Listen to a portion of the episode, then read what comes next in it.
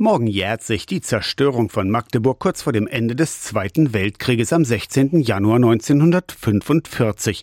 Rund um diesen Jahrestag ruft ein breites gesellschaftliches Bündnis auf zu Gedenkveranstaltungen für die Opfer von Ausgrenzung, Rassismus und Antisemitismus, für Frieden, Toleranz und Mitmenschlichkeit, sagt die evangelische Pfarrerin Monika Peisker. Für ein friedliches Miteinander in unserer wunderbaren Stadt mit Respekt und Achtung voreinander. Viele verschiedene zivilgesellschaftliche Akteure in diesem Bündnis Eine Stadt für alle. Wohlfahrtsorganisationen, Gewerkschaften, Künstlerinnen und Künstler, Bildungsträger, die Schulen und auch die Kirchen engagieren sich im Bündnis Eine Stadt für alle. Morgen Abend um sechs ist auf dem Alten Markt der Auftakt zur Aktionswoche mit Gesang.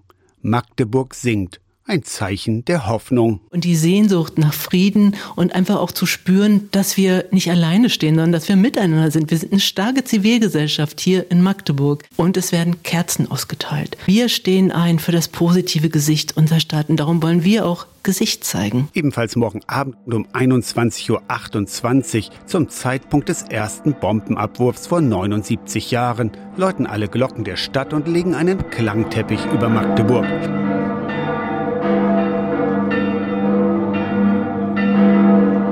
Magdeburg gedenkt in dieser Woche an die Zerstörung der Stadt im Zweiten Weltkrieg. Die ganze Woche über sind Konzerte, Lesungen und Filme, Stadtrundgänge, Workshops und Friedensandachten. Am Samstag halten unterschiedliche Gruppen in der ganzen Stadt Mahnwachen. Auf dem Alten Markt stellen sich am Samstag die Schulen aus dem Netzwerk Schule ohne Rassismus, Schule mit Courage mit ihren Projekten vor.